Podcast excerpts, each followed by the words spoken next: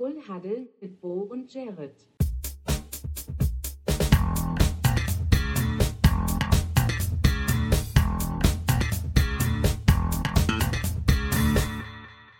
Full Huddle mit Bo und Jared. Hallo, hallo, moin, Gude, herzlich willkommen, hallo und moin zu dieser Folge Full Huddle. Ja, eine andere Stimme, die mal diesen Podcast einleitet heute von mir, Jared. Ich wünsche euch herzlich willkommen mit einer einfachen Full. Ich hoffe, ihr wart dabei. Denn leider, leider, mein Podcast-Kollege hat es aus persönlichen Gründen nicht geschafft, diese Podcast-Folge wahrzunehmen. Und da wir euch nicht alleine lassen wollen, bin ich für euch da. I got you back mit einer Special-Episode. Meine Uhr sagt mir, ich habe Zeit für ein Be Real, aber das wollen wir mal gekonnt ignorieren. Dann, heute haben wir einen Special Gast mit am Start. Wer das ist, das verrate ich noch nicht, das sehen wir später. Auf jeden Fall könnt ihr gespannt sein auf eine Episode, die vielleicht für diejenigen unter euch sind, ist, ist, die äh, noch nicht so ganz genau wissen, was ist überhaupt was. Ich versuche mich als Erklärer. Das ist, ähm, naja, mehr oder weniger gut gelaufen. Aber ansonsten ähm, ja, wünsche ich euch viel Spaß damit. Ich möchte allerdings noch den Part, den ich eigentlich am liebsten habe, oder der mein Part ist, mein, mein Kind, so wie ich es fast nennen möchte. Und zwar der Part der ELF. Nochmal hervorbringen, einmal kurz, um das nochmal abzurappen. Und zwar geht es diesmal um die ELF und die Leipzig Kings. Das mache ich jetzt einmal kurz alleine, danach geht es direkt los, weil bei den Leipzig Kings ist einiges passiert. Und zwar handelt es sich darum, dass die Leipzig, King, Leipzig Kings jetzt nun wirklich, wirklich den Spielbetrieb einstellen müssen. Sie haben ein dickes, dickes Minus auf dem Konto von um 550.000 Euro. Wurde zumindest in einem Beitrag gesagt, ähm, weil die natürlich jetzt auch die Spiele, die sie nicht austragen können, strafrechtlich bezahlen müssen und gleichzeitig eben auch noch die Mannschaft zu unterhalten und alles. Das war einfach zu viel. Es wurde schlecht gewirtschaftet. Die Gründe sind nicht genau genannt worden. Auf jeden Fall tritt das Franchise zurück. Die Liga sagt, es ist sehr schade. Leipzig als Standort wird trotzdem weiterhin da bleiben. Letzte Folge haben wir ja schon gemutmaßt, was eventuell passieren könnte, welche Sponsoren sich da vielleicht interessiert zeigen könnten an einer Footballmannschaft. Wie es ja schon bei RB Leipzig quasi äh, mit drin steckt. Das werden wir dann noch sehen. Die ELF muss jetzt natürlich gucken, wie gehen die damit um, was machen die, ähm, wie werden die nächsten Spiele gewertet. So, und da ist es jetzt natürlich ein ganz interessanter Punkt. Die äh, Leipzig Kings sind nämlich mit ihrem Spielplan so weit, dass sie quasi alle Gegner besiegt haben, gegen die sie jetzt in der Rückrunde nochmal antreten müssen. Das ist insofern praktisch, als dass nun einfach die ELF sagt, okay, wir annullieren quasi diese Mannschaft aus dem Spiel, indem wir sagen, jeder Verlust, also jeder, jeder Sieg für die Leipzig Kings und jeder Verlust oder jeder Loss wird einfach mal umgedreht. Und die gleichen Spielergebnisse werden nochmal reproduziert. Das heißt, automatisch wissen jetzt viele Mannschaften, wie zum Beispiel die Enthroners, ähm, wissen, dass sie in der Woche so und so ähm, die eigentlich gegen die Leipzig Kings wäre, denn gewonnen haben in dem Fall. Ähm, Cologne Centurions, ähm, die beiden Spiele werden positiv ausgelegt für, ähm, also die haben quasi beide Male gewonnen, in dem Fall das ist ein spezieller Fall, das ging 16 zu 16, glaube ich, irgendwie, also das hat ein ganz komisches Ergebnis erst gehabt, aber in dem Fall, die, das sind die einzigen Spiele gegen die Cologne Centurions, die beide als äh, Win abgestempelt werden, die anderen werden quasi als Null dargestellt weil damals schon die, ähm, ja, die Entscheidung relativ kurzfristig getroffen wurde, ähm, wie mit dem Spiel umgegangen werden muss. Also das Spiel Centurions war quasi äh, einen Tag davor war klar, dass die Leipzig, Leipzig, Kings nicht antreten können, weil sie einfach kein Geld haben. Und da wurde das dann eben so gewertet, dass die äh, gewonnen haben, glaube ich, aus dem Grund. Und das äh, wollten sie jetzt nicht wieder annullieren. Deswegen äh, doppelter Win für die Cologne Centurions. Die restlichen Mannschaften ausgleichsmäßig ähm, einmal ein Win, einmal ein Loss. Und ja, das war's mit den Leipzig Kings. Sehr schade. Ein weiteres Franchise, was den Geist aufgibt. Ähm, die Angst hatte ich sowieso schon die ganze Zeit gehabt, weil letztes Jahr ja auch die Istanbul Rams nach zwei Seasons, die sehr unerfolgreich waren, sie auch gehen mussten oder gegangen sind, sage ich mal so. Das war eher so rum, weil kein Interesse mehr da war für die Mannschaft. Und das war sehr traurig. Deswegen ähm, hoffe ich nicht, dass es weiter passiert. Aber es ist jetzt Tendenz eher so, dass ich sag mal zwei Teams oder vier Teams kommen dazu, zwei gehen wieder. Das soll am besten nicht so weiterlaufen. Aber wie dem auch sei, ähm, das sind eigentlich die größten News. Ähm, ansonsten kann man noch sagen, dass die Haverick Guards die Stuttgart Search geschlagen haben. Und damit würde ich gesagt haben, wir sind hier, wir haben Bock und nächste Saison zieht euch mal warme Hosen an. Denn da geht's richtig rund. Also ich bin mal sehr gespannt. Oder vielleicht sogar diese Saison. Sie können natürlich auf den Sieg auch aufbauen. Ich weiß nicht, was an dem Tag mit der Search los war. Ähm, fünf Spiele Siegestreak ist dann damit gescheitert. Ähm, sie haben nicht mehr das perfekte Ergebnis von 5-0. In dem Fall wäre es ein 6-0 gewesen. Sechs äh, Wins, ein Loss. Äh, 0, 0 Losses.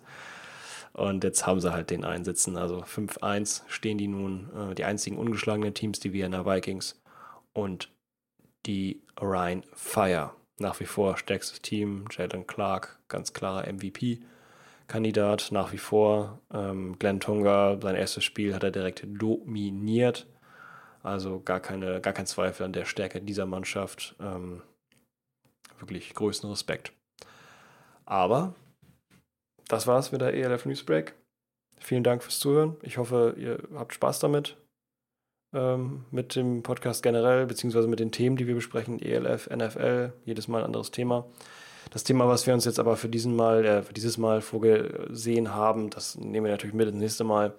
Wird sehr spannend. Ich habe es bei Instagram schon mal ein bisschen angeteasert. Ähm, recherchemäßig war das auf jeden Fall auch einer der harten Nüsse für mich. Also da habe ich wirklich verschiedenes, äh, ja, verschiedenes Lesewerk ähm, wälzen müssen, vor und zurück und links und rechts und ein paar YouTube-Videos und was weiß ich alles auf was für Gründe mich das geführt hat, ähm, naja, das werden wir dann äh, nächstes Mal erfahren. Jetzt möchte ich erstmal aber meinen Gast, meine Gästin begrüßen. Und zwar mit einem einfachen Full. Huddle. Sehr schön. Das war mit sehr viel Energie und sehr viel Ausdruck.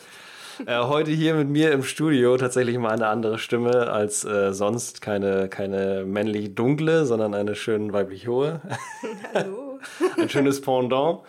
Und zwar äh, darf ich herzlich begrüßen äh, Miriam, meine. Darf ich das sagen, dass du bist? Mhm. Meine Freundin,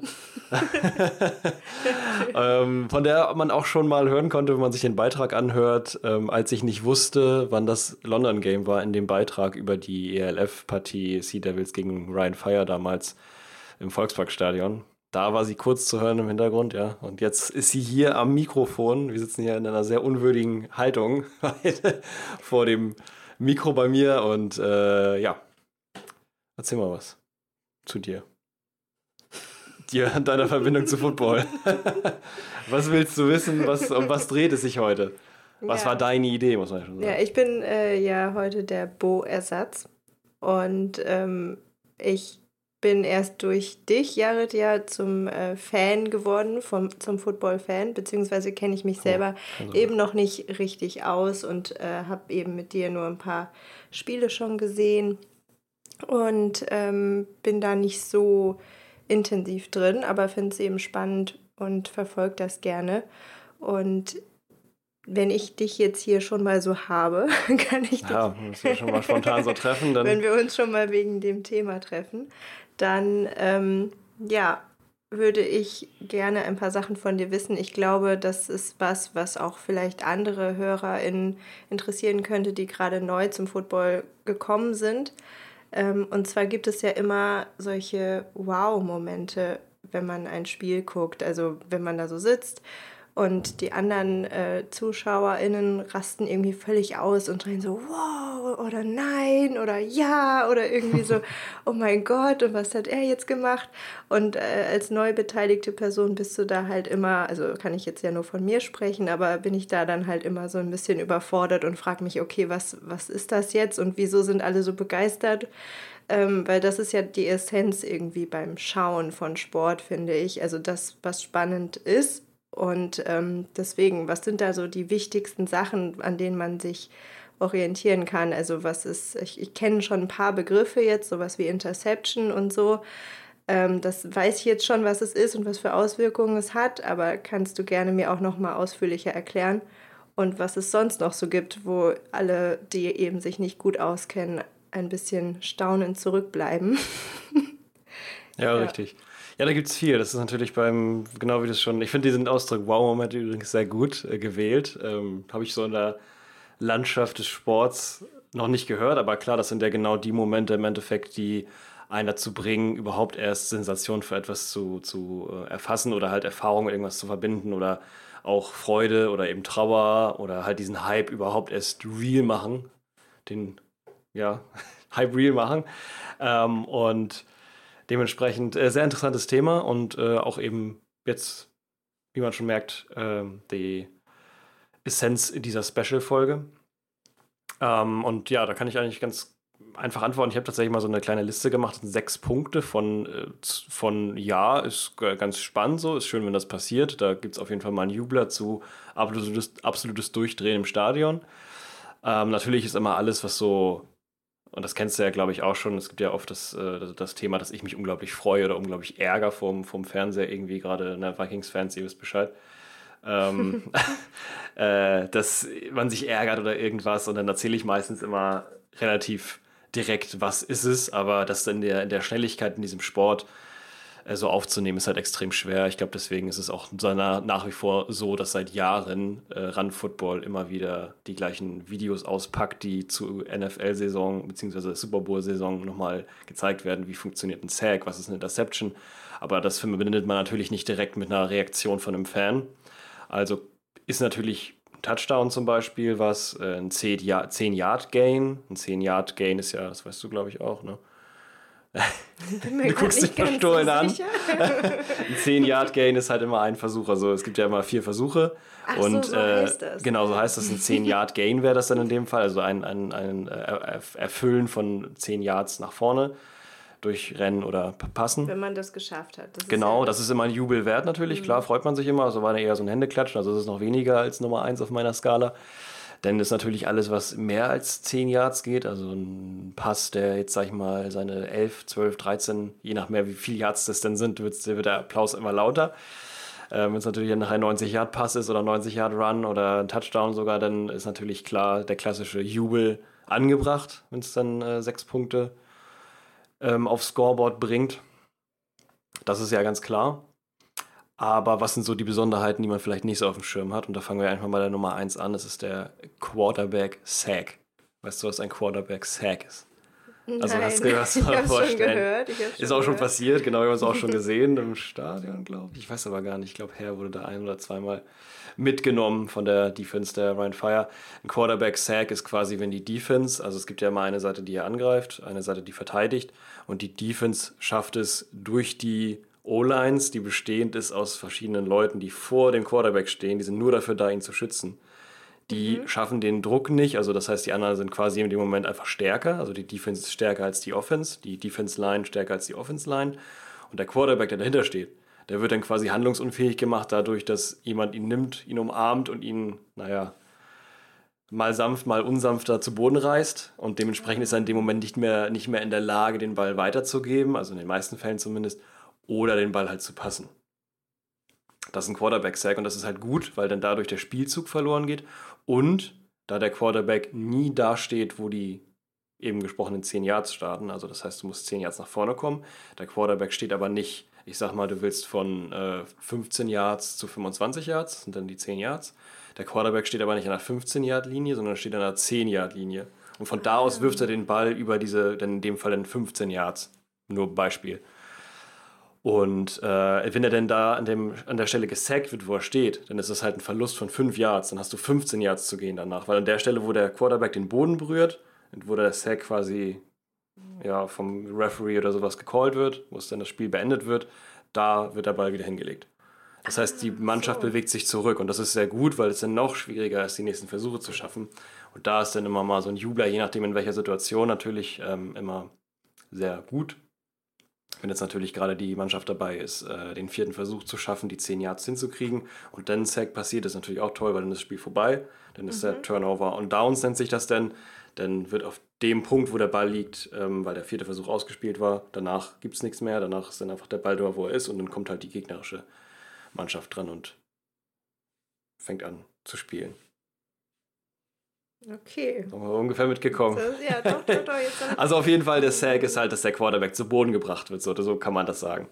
voll gut. Ich dachte erst, dass das äh, eine Strafe ist dann, dass sie dann fünf Yards zurück müssen, aber dann liegt das daran, dass er dort zu Boden gegangen ist. Genau, je nachdem, Ja. an welcher Stelle er zu Boden Ja. gegangen ist, genau richtig.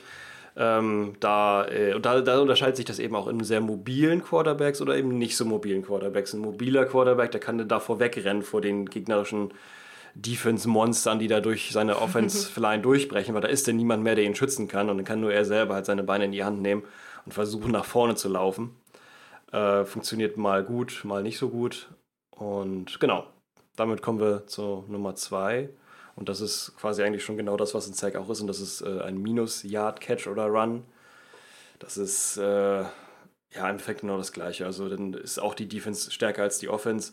Ähm, und dann ist halt ein, ein Spieler, der den Ball fängt, wird so schnell zu Boden, zu, Bo zu Boden gebracht, zu Boden, zu Boden gebracht, äh, dass der das nicht schafft, das, ähm, die 10-Yard-Linie zu erreichen, weil auch der kann natürlich, wenn der Quarterback irgendwo ähm, hinter der 10-Yard Anfangslinie, sage ich jetzt einfach mal, steht, dann kann auch der da getackelt werden, der, der Receiver oder der Running Back. Die Ballübergabe passiert ja meistens hinter diesen 10 Yards. Die bewegen sich dann ja erst dadurch. Manche Routen sind so kurz, dass es davor passiert oder halt eben der Ball oder der Spieler selber eben aus, der, aus, dieser, aus diesem Bereich von den 10 Yards rausgedrängelt wird, ähm, die er übergehen muss. Und dementsprechend ist es ein Verlust. Und das ist natürlich dann auch gut für die Mannschaft, die ähm, also das ist für mich jetzt als Fan gut, wenn ich für die Mannschaft spiele, die die Defense gerade auf dem Feld hat. Mhm. Weil die Defense es geschafft hat, die Offense der Gegner dazu zu bringen, keine Yards zu machen oder halt Minus-Yards, weil der Running Back, sage ich mal, direkt neben dem Quarterback auf dem Boden liegt, dann ist er halt auch eben so weit hinten. Und äh, teilweise ist es aber auch so, dass Spieler, wenn sie den Ball fangen, eine Route rennen, die hinterm Quarterback lang geht oder auch gerade oft Running Backs machen das, ähm, weil sie sich verkalkuliert haben, weil sie vielleicht die falsche, falsche Route gegangen sind und sehen, okay, da ist zu viel Trouble, da kann ich nicht durch. Bewegen sich irgendwie, rennen aber immer weiter das Feld runter in die falsche Richtung, um sich versucht, zu versuchen, irgendwie wieder durchzurennen. Und da werden sie dann getackelt und liegen auf dem Boden und dann ist halt auch der Ball da. Ah. Also immer da, wo man getackelt Ja. wird, das ist vielleicht auch nur das Grundsatz, vielleicht mal ganz interessant. Mhm. Da, wo man getackelt wird, wo der Ball dann liegt, genau da wird auch weiter gespielt. Wenn es weiter hinten ist, ist halt blöd Dann für die fällt man Offense. zurück. Ja. Dann fällt man zurück, muss aber trotzdem diese 10 Yards, nicht wieder neue 10 Yards, sondern man muss trotzdem, ich sag mal, wenn dann eine Goal-Line in dem Moment 25 Yard Linie war und du so hart irgendwo ins Backfield, so nennt man das, also das Feld hinter dem Quarterback, das Mhm. Backfield, gerannt bist, äh, dass du irgendwo bei der 2-Yard-Linie bist oder sowas, dann ist der Ball an der 2-Yard-Linie, 2-Yard-Linie, du musst aber trotzdem bis über die 25 kommen. Oh wow, also wird immer schwieriger auch. Genau, deswegen ist es Ja. deswegen ist der Jubel halt in dem Okay. Moment äh, da, weil man sich freut, dass die gegnerische Mannschaft es noch schwieriger hat, äh, das äh, zu machen.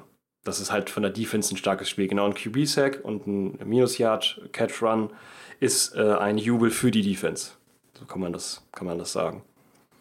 Generell ist es oft so, dass viele Sachen und meistens auch die überraschendsten Änderungen, und das ist, führt eigentlich meine Liste sogar an, das kann man mal zusammenfassen, ist tatsächlich alles Sachen, die meistens überraschend passieren, weil sie von der Defense gemacht werden. Also die Defense ist in dem Fall die, für die man viel jubeln kann, so ein Touchdown, 10-Yard-Gain oder ein über 10-Yard-Gain, wie ich gerade schon äh, sprach, ist halt was von der Offense kommt, aber das ist halt eben oft was. Ein kleiner Big Play ist natürlich auch ein extrem, je nachdem welchen Moment oder eigentlich immer sehr, sehr gut. Ähm, aber würde ich fast sagen, schon teilweise normaler, je nachdem, mit welchem Team man es gerade zu tun hat. Ähm, wenn man jetzt einen Justin Jefferson, einen sehr guten Receiver hat, dann ist das schon eher mal möglich, dass der mehr als 10 Yards macht. Und da ist dann nicht so, dass dann da komplett ausgerastet wird, wie jetzt bei einem, ja, später noch in der Liste vorhandenen Pick 6 oder sowas. Komme ich gleich noch zu. Ja, ist ja auch meistens so, dass man eher begeistert ist für was, was unerwartet kommt, weil bei den anderen Sachen, da hofft man ja schon drauf. Und da ist es dann auch irgendwie, also man jubelt zwar trotzdem, aber man ist nicht so erschüttert oder nicht so tief ergriffen wahrscheinlich, ne? Wie bei, also wenn so äh, plötzlich was spontan Ja, genau. irgendwie passiert. Richtig. Das, das ist auf jeden Fall so. Ähm, und das ist in der Defense, finde ich, öfter mal der Fall, weil die es immer gerne versuchen. Ähm, aber es klappt halt nicht immer, dass äh, solche Sachen passieren. Und da gibt es eben auch die Nummer 3 auf der Jubelskala von unten nach oben. Und zwar nennt sich das ein Fumble. Habe ich auch schon öfter von dir gehört. Ja, Fumble oder auch, äh, ja, es ist dann im Endeffekt nachher im Tackle for Loss. Fumble ist, ähm, oder ja, gut, das kann natürlich auch, ist, ist, ist eine Sache, ist die Frage, ob es ein Tackle for Loss ist. Ein Fumble kann auch sein, wenn äh, einfach klassischer Butterfinger-Move, äh, jetzt sage ich mal, Justin Jefferson jetzt nicht den, den äh, Ball fängt, sondern der einfach zwischen seinen Händen durchflutscht und dann eben halt irgendwo landet. Ähm, also ich sag mal, er fängt ihn, er fängt ihn auf und hat den Ball sicher bei sich kommt er mit beiden Füßen auf den Boden und dann ist es normalerweise ab dem Punkt ein Catch und ab da heißt es dann, der Ball wird dahin gelegt, wo er sich gerade befindet, wenn er da jetzt zu Boden geht. Zu Boden geht heißt, wenn er einmal von einem anderen Spieler berührt wird. Mhm. Von einem Gegenspieler. Der Defense muss ihn einmal berühren, also in dem Fall der Cornerback, die stehen meistens hinten oder ein Safety, das sind Positionen, die stehen weiter hinten. Geht jetzt zu sehr ins Detail, aber das sind auf jeden Fall welche, die ihn berühren müssen, damit er als ähm, hier ist das Ende zählt, so, der ist getackelt, Ende. Wenn jetzt aber er den Ball fängt und dann mit beiden Füßen auf den Boden kommt, dann hinfällt und dann der Ball ihm aus den Fingern flutscht, dann ist der Ball frei. Dann kann theoretisch jeder den Ball nehmen und ähm, machen, was er will. Dann kann die Defense und das, die, der Defense-Spieler, der, der gerade angesprochene Cornerback oder Safety, wird auf jeden Fall in der Nähe sein und wird sich dann den Ball nehmen und wird in die andere Richtung rennen, weil das darf er in dem Moment, weil der Ball ist frei. Dem gehört gerade kein Team. Derjenige, der den Ball berührt, der darf machen, was er will.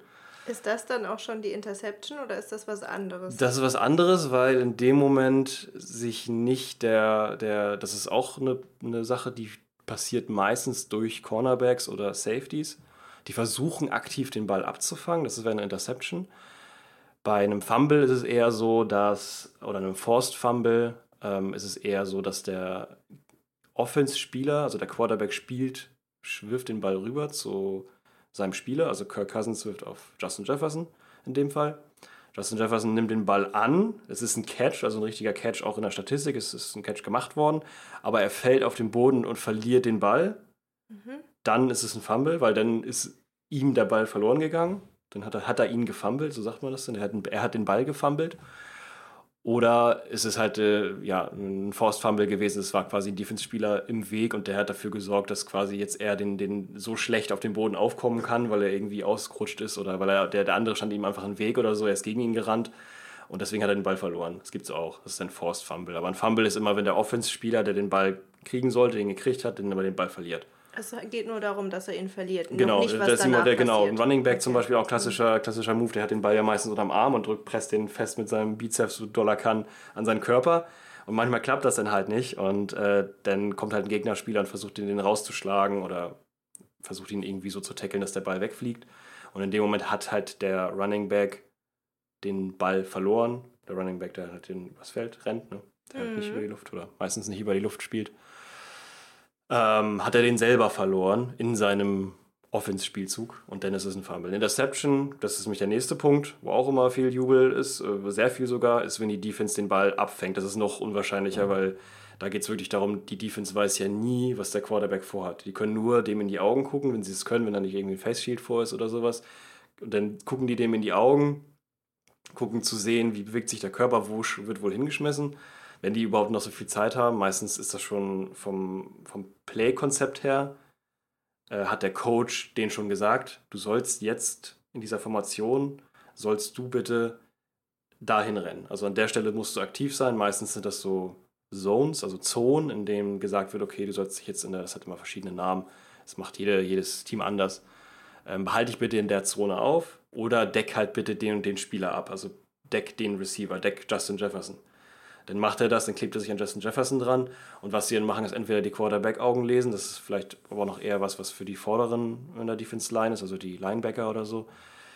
Ähm, was denn die Cornerbacks machen oder versuchen, ist den Receiver, also wieder mein Lieblingsbeispiel Justin Jefferson, zu verfolgen Und der macht ja auch irgendwas. Der sieht den Ball kommen, der guckt nach dem Ball, der versucht ihn zu fangen, der läuft ja auch erstmal mit dem Rücken zum Ball und dreht sich dann irgendwann um und guckt nach oben und will den ja den Ball fangen. Und das sieht natürlich der Cornerback, der Cornerback guckt sich nur den, den Justin Jefferson an. Was macht der gerade?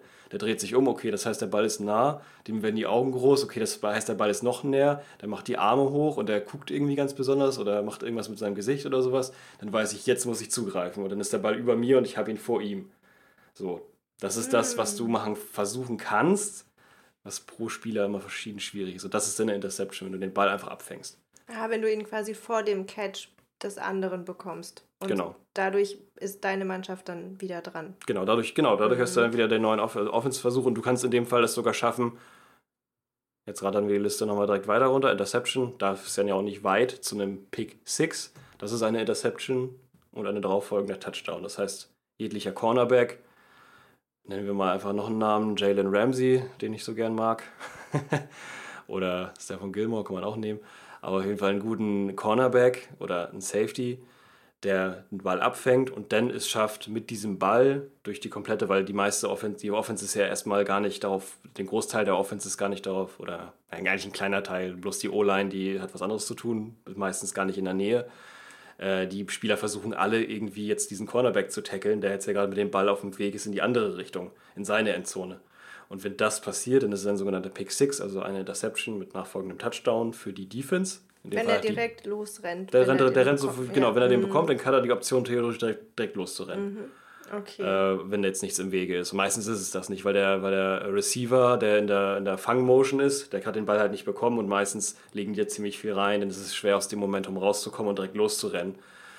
Äh, und genau, da ist es dann schwer, das zu verhindern, aber da halt trotzdem ja elf Männer auf dem Feld sind, die sich da irgendwo in dem Bereich außer es ist halt eine, ein, ein Pick oder eine Interception, die halt sehr weit hinten passiert, sind meistens so oder so viele Spieler da noch aktiv und die versuchen den zu tackeln, damit der dann da aufhört. Trotzdem nach der Interception ist es so, dass dann da natürlich auf dem Punkt, wo der Cornerback oder Safety getackelt wird, auch da ist dann der Punkt für den Ball und dann ist dann die gegnerische Mannschaft dran.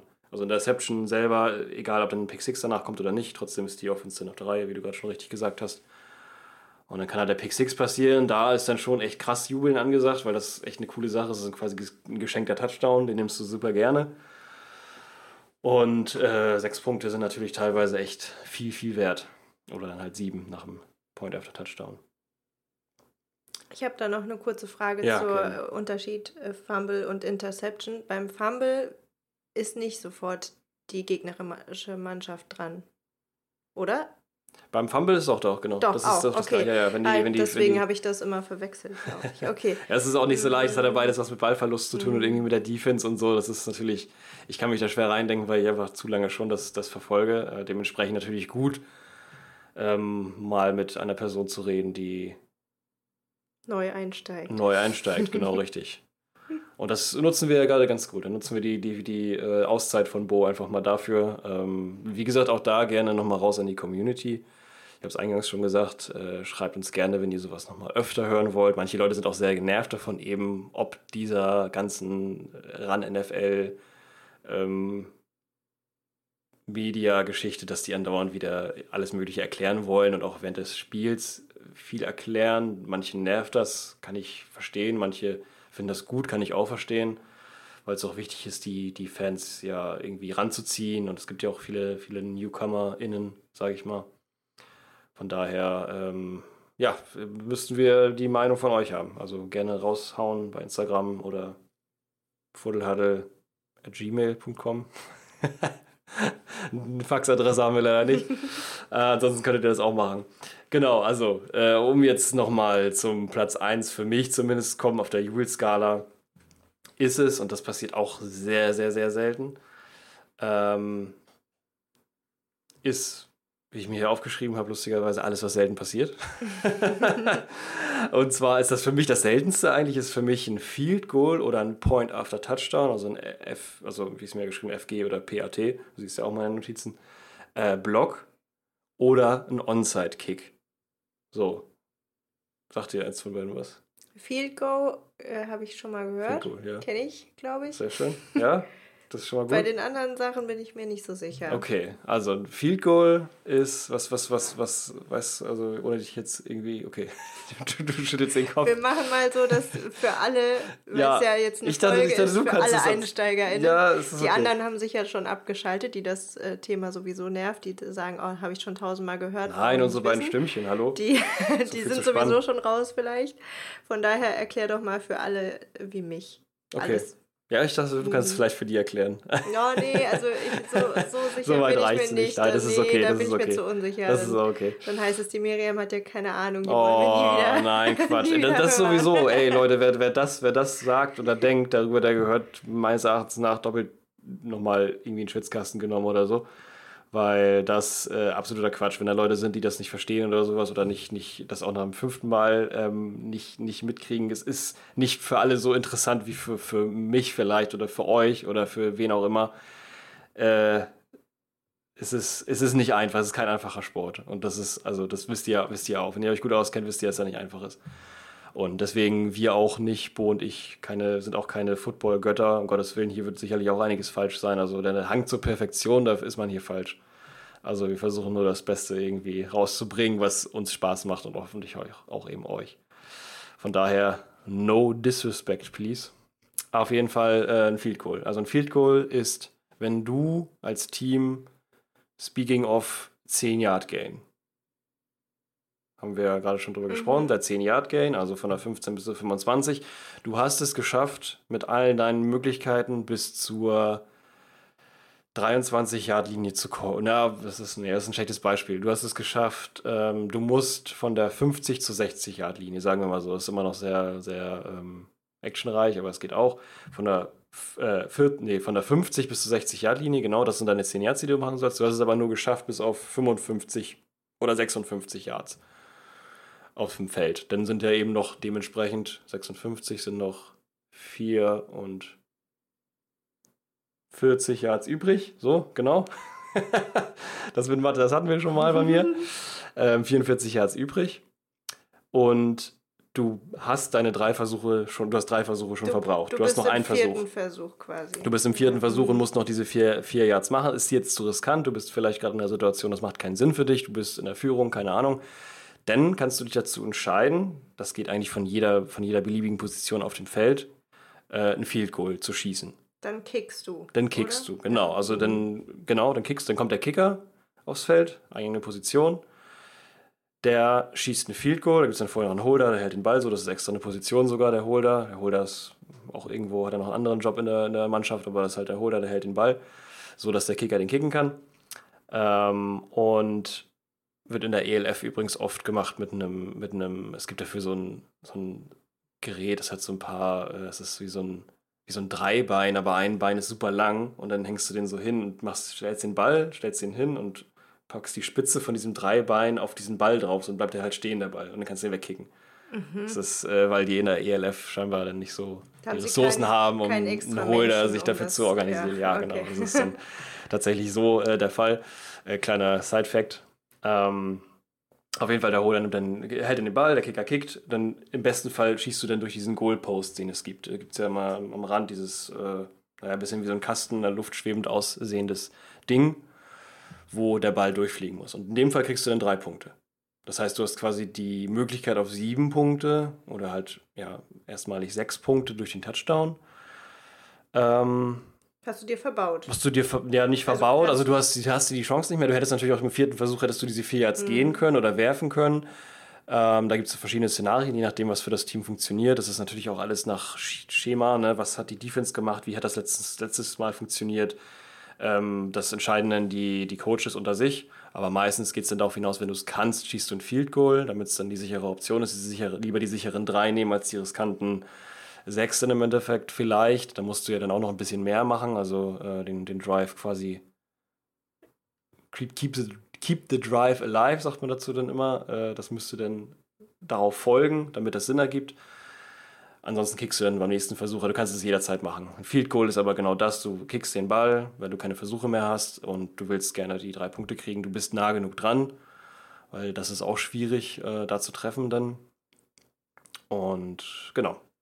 Beim äh, Point after Touchdown also beim PAT, ist es so, du kickst auch, aber das ist quasi ein, ja, muss nicht gemacht werden, aber wird oft gemacht.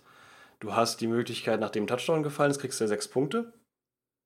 Da könnte es jetzt sein, dass du schon gedacht hast, irgendwie so sechs, normalerweise irgendwie sieben, habe ich so im Kopf.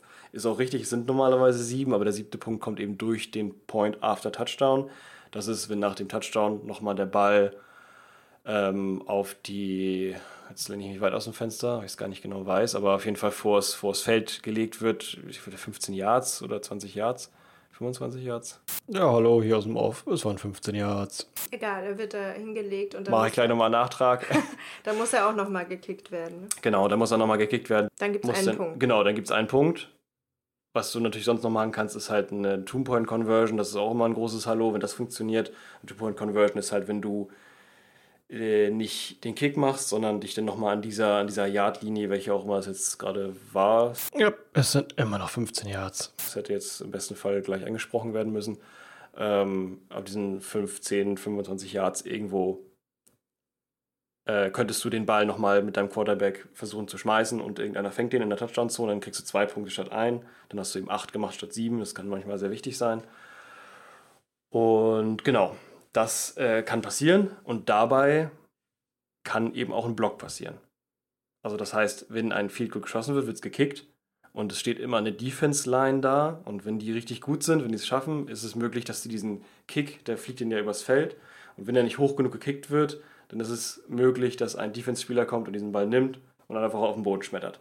Dann ist es quasi nichts gewesen. Die drei Punkte sind nichts geworden, der Point after Touchdown ist nichts geworden. Dann ist es ja so, dass ein dass ein Punkt fehlt. Also die haben dann den Point after Touchdown nicht gemacht. Das heißt, die haben dann nur sechs Punkte statt sieben. Ist auch blöd. Ähm, in der nächsten, Im nächsten Touchdown, da macht dann die gegnerische Mannschaft eine Two-Point-Conversion und schon führen die mit einem Punkt, äh, führen die mit zwei Punkten. Und das kann halt sehr nervig sein. Also. Also das, was selten passiert, ist jetzt nicht ähm, das Field Goal, sondern Nein, der, der Block. Genau, der Block der selber, Block. genau. Jetzt habe ich, hab ich mich da mhm. gerade dran, sehr drin verloren, äh, zu erklären, was ein Field Goal ist und was ein Point after Touchdown ist. Aber ja, genau, das, was äh, da speziell dran ist, ist eben der Block, weil das nicht oft passiert, weil meistens der Kicker so viel Kraft in den Ball steckt, beziehungsweise so viel ähm, Höhe in den Ball, gerade beim Point after Touchdown, da muss er ein bisschen steiler den Ball schießen. Und da kommt meistens kein Defense-Spieler so schnell ran. Kann aber passieren, dass er kommt und haut den Ball runter und dann ist blöd, weil dann sind die Punkte weg. Ist dann auch meistens ein großes Hallo, wenn das passiert. Das andere, was passieren kann, ist ein Onside-Kick. Das ist jetzt noch, noch komplizierter, als alles andere sowieso schon war, aber damit sind wir dann auch durch. Äh, da kommen dann gleich nochmal ein paar Highlight-Games, die ich euch empfehlen will, wenn ihr EinsteigerInnen seid in diesem Sport und euch mal richtig spannende, richtig, richtig spannende Highlight-Spiele angucken wollt, die äh, Nachwirkungen, lange Nachwirkungen haben in der, in der, bis heute noch in der NFL. Ähm, und zwar kommen wir jetzt zum letzten Punkt, der Onside-Kick. Davon habe ich noch nie was gehört. Das kann ich mir vorstellen. Das passiert auch super, super selten. Manche Teams machen das gerne. Es gibt Teams, die trainieren extra darauf sogar. Ich glaube, die Detroit Lions waren eine Mannschaft, die das äh, forciert haben, das extrem zu trainieren. Ist aber sehr schwer, weil es gibt einen Faktor, der das Spiel auch noch schwierig macht, Football und sehr taktisch ist. Beim Football ist es so, du hast den Football und beim Football kannst du nie sagen, wohin er springt. Du kannst ihn auf den Boden werfen, aber du weißt nicht, wohin er springt. Und das ist halt auch so, denn Football ist unglaublich schwer zu kontrollieren.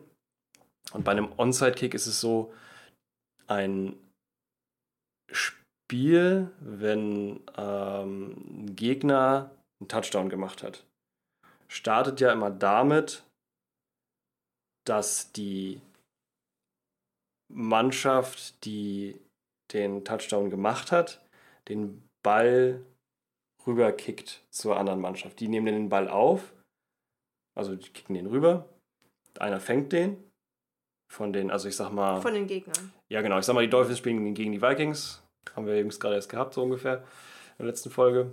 Die Dolphins spielen gegen die Vikings. Die Dolphins haben Touchdown gemacht. Danach gehen die Dolphins hin, nehmen den Ball, schießen, kicken den rüber auf die Vikings-Seite. Bei der Vikings nimmt einer den Ball auf, fängt den dann und ähm, im besten Fall und läuft dann, äh, läuft dann in die Zone Richtung Touchdown-Feld für die. Also dann nimmt Jalen Rager, meinetwegen, der bei den Vikings das oft immer macht, nimmt den Ball auf und rennt halt in die andere Richtung, versucht allen möglichen Leuten auszuweichen, weil da natürlich auch äh, viele Leute auf dem Platz sind.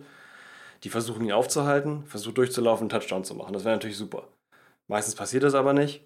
Und genau, was du beim Kickoff machen musst, ist, dass der Ball muss mindestens 10 Yards weit gekickt werden. So, was denn versucht wird, ist, der Ball wird gerade mal so die 10 Yards gekickt und die Spieler auf dem Feld dürfen sich erst dann bewegen, sobald der Ball in Motion ist. Das heißt, sobald der Kick losgelassen wurde. So, und dann gibt es Teams, die versuchen das. Macht in manchen Situationen Sinn, wenn du nochmal wieder drankommen willst. Ähm, wenn du jetzt mit Punkten zurückliegst und du hast nur noch irgendwie eine Minute Zeit zu spielen oder sowas ähm, hast aber gerade einen Touchdown gemacht, du willst ja gerne noch einen machen, dazu fehlt dir aber die Zahl, beziehungsweise du bist einfach nicht dran in dem Moment. Du bist dann, hast den Touchdown gemacht, dann ist die gegnerische Mannschaft dran.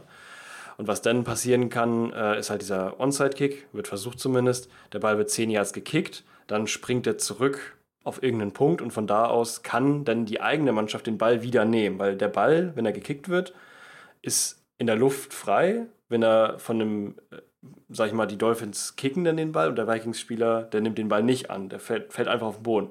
Dann ist der Ball frei. Dann ist er erst an, an den Punkt gebunden, wo, wo ähm, das Spiel starten soll. Wenn ein Vikings-Spieler den berührt, oder beziehungsweise ein Dolphins-Spieler den berührt, oder halt ein Vikings-Spieler den berührt und dann irgendwo hin rennt. Für einen mhm. Dolphins-Spieler macht es keinen Sinn, irgendwo, also die, die, die, äh, sind da nicht nochmal dran, aber ähm, sobald, also wenn der Onside-Kick funktioniert, sage ich mal, ist deine Mannschaft einfach nach dem Punt nochmal wieder dran. Die können sich den Ball quasi selber zukicken, was halt ein bisschen schwierig ist, weil die Defense das natürlich weiß zu versuchen, äh, zu versuchen weiß. Und wenn du den Ball 10 Yard kickst, dann bist du schon sehr nah dran an den Spielern, die den Ball ähm, ja, haben wollen, die gegnerischen Spieler. Und wenn die den an der Stelle kriegen, dann hast du ja nur 10 Yards gekickt. Dann ist es so, dass du dann äh, kurz vor der Endzone, sage ich mal, den Ball an die gegnerische Mannschaft abgibst. Also die Dolphins Kick machen, die, genau, es ist ja das kann die Dolphins machen einen Onside-Kick und dann liegt der Ball da auf dem Feld, dann kommt ein Vikings-Spieler, nimmt sich den und rennt einfach in die Endzone, weil es sind nur noch irgendwie 30 Yards oder sowas. Das wäre dann blöd. So ist ja, quasi okay. das Prinzip. Und wenn dieser Onside-Kick funktioniert, dann bist du nochmal selber dran, aber dieser Onside-Kick funktioniert ist relativ selten.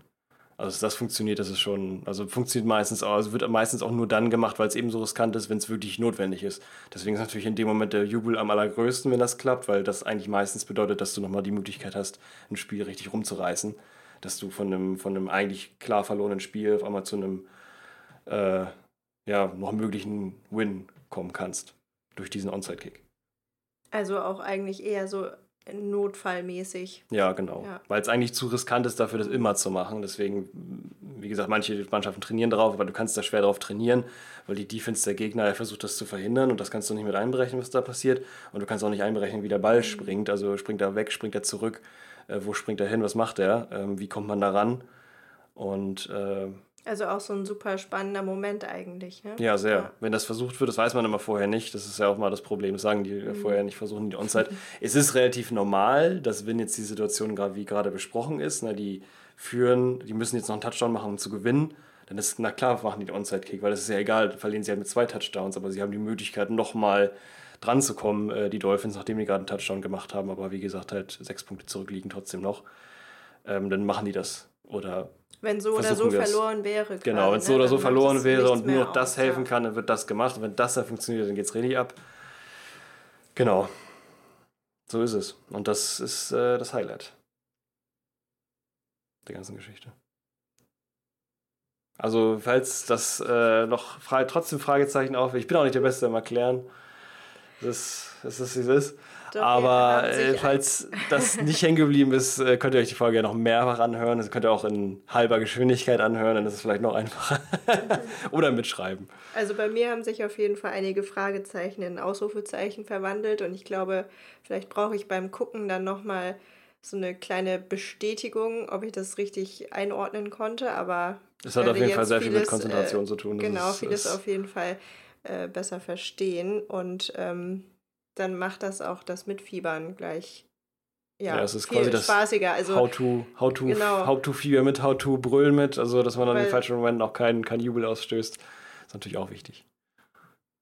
Ja, Oder halt in den richtigen Momenten jubeln kann. Eben, also es macht ja erst das äh, Spiel interessant und spannend, wenn du dann auch genau bei den Momenten irgendwie äh, dabei sein kannst. Ja, klar. Und das dann auch, ja, eben dich mitreißen lässt dadurch, weil sonst ist es halt manchmal so ein bisschen schwierig. Ja, man weiß Dann- sowieso nicht, was also man, passiert. Genau, dann, also dann verliert man so den Faden. Aber Ja. ja. Das ist wie wenn man sich jetzt irgendwie eine Sportart anguckt, wo man jetzt gar nicht mit verbunden ist. Also ich weiß nicht, ist ja bei jedem anders, aber bei mir wäre es jetzt zum Beispiel irgendwie so Langlauf oder Skifahren, ja, Skispringen sogar auch. Da, gut, da ist es relativ simpel, denke ich, aber auch da, glaube ich, umso mehr man da drin ist, umso mehr sieht man so Details und so spannende Sachen, die dann irgendwie wichtig sind oder sowas, wie jetzt gerade der Wind ist in dem Moment, keine Ahnung, ich weiß immer nur, die, wenn die länger springen, ist, glaube ich, besser, hoffe ich, keine Ahnung. äh, da fehlt dann natürlich voll der, Punkt dazu, wann soll man sich jetzt darüber freuen, dass irgendwas passiert. Von daher kann ich es voll verstehen und finde auch den Request sehr gut, dass man sagt, ey, äh, was sind denn eigentlich diese Jubelmomente in diesem Game überhaupt? Das ja auch sowieso schon sehr kompliziert ist. Äh, von daher kann man eigentlich bei allem was jubeln, was passiert. Deswegen wird auch ständig geklatscht eigentlich. ist ja beim Fußball nicht so, dass man bei jedem Ball, Ballberührung quasi klatscht. Und man sagt, Mensch, das ist ja cool, dass er jetzt äh, den Ball gekickt hat und danach dann gleich nochmal im Laufen den Ball weiter nach vorne gekickt hat. Und jeder kleine 50 Zentimeter, die er den Ball nach vorne kriegt, sind toll. Sondern äh, das ist halt eine auf der einen Seite sehr langsame Sportart, aber dann in der Aktion selber auch sehr schnell. Von daher ähm, viel, viel auf einmal, was da passiert. Ja, da kann sehr viel sehr schnell passieren. Ja. Und auf einmal äh, hat die andere Mannschaft den Ball. Ja. und äh, ja. passiert ein Fumble, ne? deshalb Und ein Pick Six. und Äh, gefühlt Wer rennt da? Warum rennt der? Warum Äh, jubeln jetzt alle? sagen, Warum, das Spiel ist schon entschieden. ja, warum heulen die ein? Warum, warum jubeln die anderen? Was ist da los?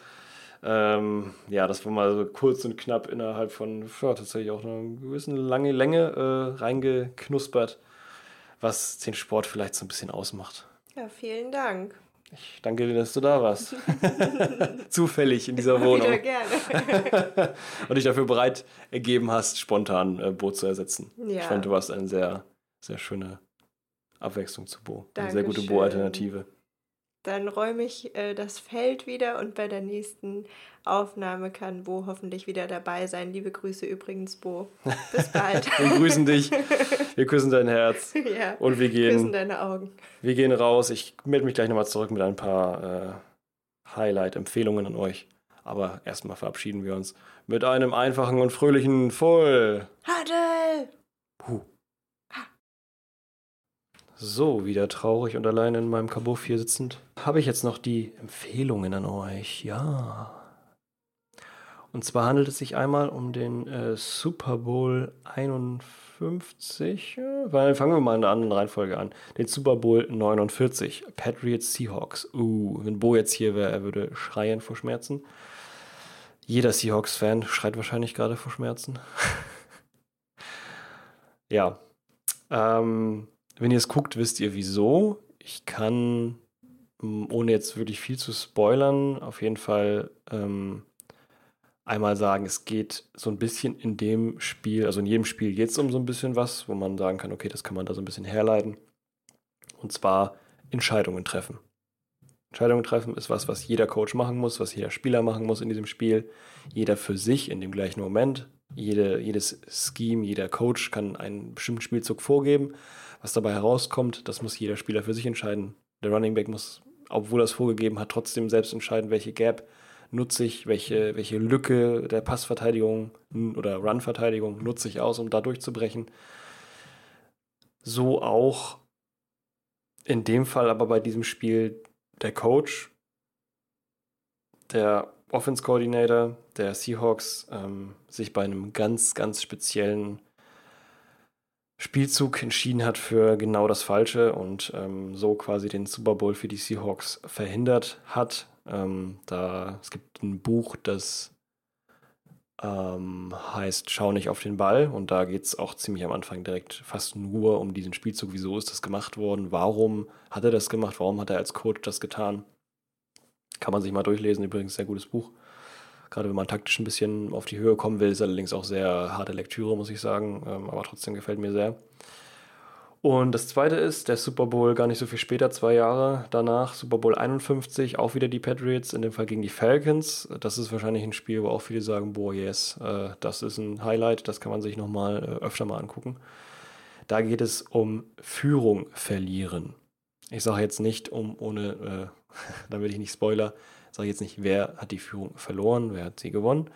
Allerdings, Führung verlieren ist da ein Riesenfaktor. Denn auch jede Mannschaft kann irgendwann müde sein. Jeder Coach kann irgendwann die Offense von der, die Offense, die gegnerische Offense oder die gegnerische Defense lesen. Und das kann dazu führen, dass Spiele sich extrem drehen. Können aber auch einzelne Spieler sein. Ein Paradebeispiel für sowas ist immer noch nach wie vor der Super Bowl 51 Patriots Falcons.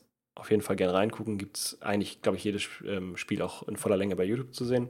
Kann man sich mal nebenbei so ein paar Chips und dann irgendwie statt, statt einem Film guckt man sich halt das an. Lohnt sich. Kann auch die Highlights, glaube ich, müsste alles drin sein.